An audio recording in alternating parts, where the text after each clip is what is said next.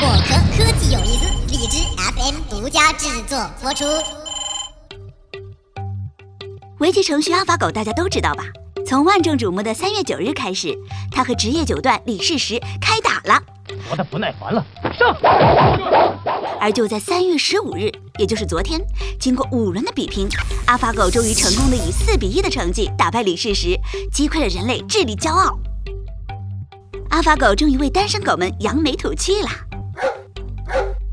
亲，你想太多了。AlphaGo 的 Go 是围棋的英文发音，跟你们不是一个品种。无知狗。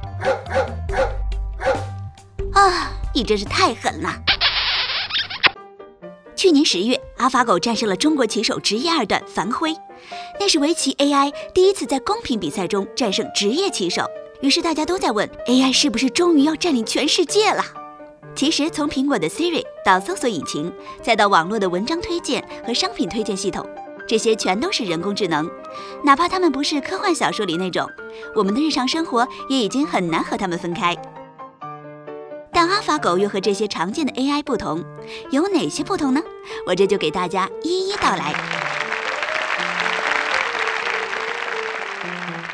它们的差异主要还在于学习方法和技术的通用性。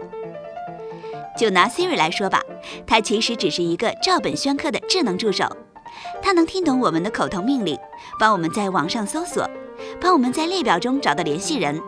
但它的原理其实很简单，so easy。通过声音识别技术，将声音转化成语言的基本元素，比如元音、辅音、单词，然后和系统中内置的特殊命令比较。如果对比出来的是一个实际问题，那就执行相应的指令。如果对应上了一个空泛的问题，就从相对的段子库里挑个段子出来。所以，要是你命令他去做系统中没有的指令，他就扑街了。Oh no！比如这样，东北人说：“你瞅啥？”哦哦哦哦哦。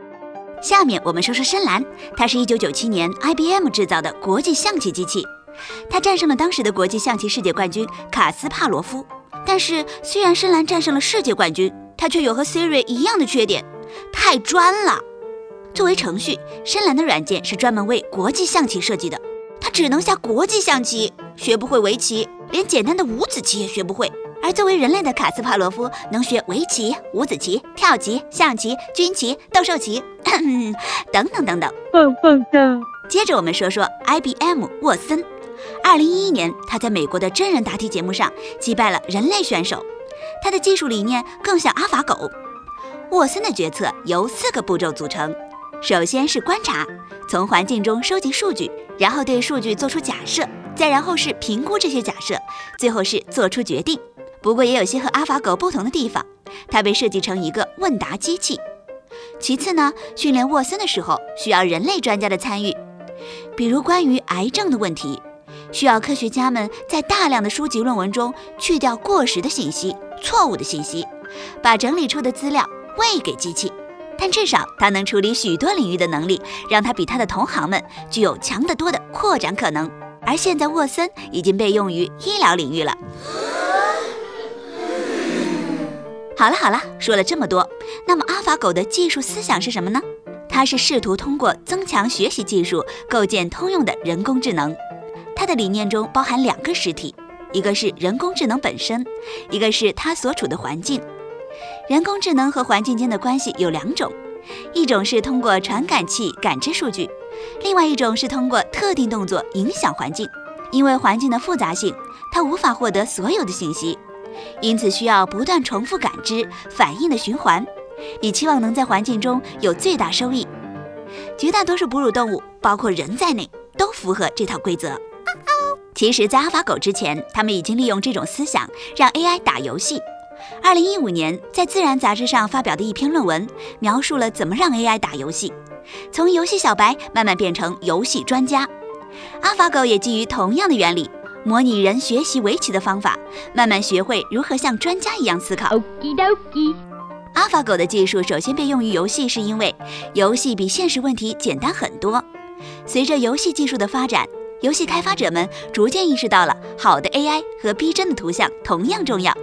不管是即时战略游戏，比如《星际争霸》，还是角色扮演游戏中的 NPC，高级人工智能不仅能成为强有力的对手，也可以变成优秀的团队伙伴。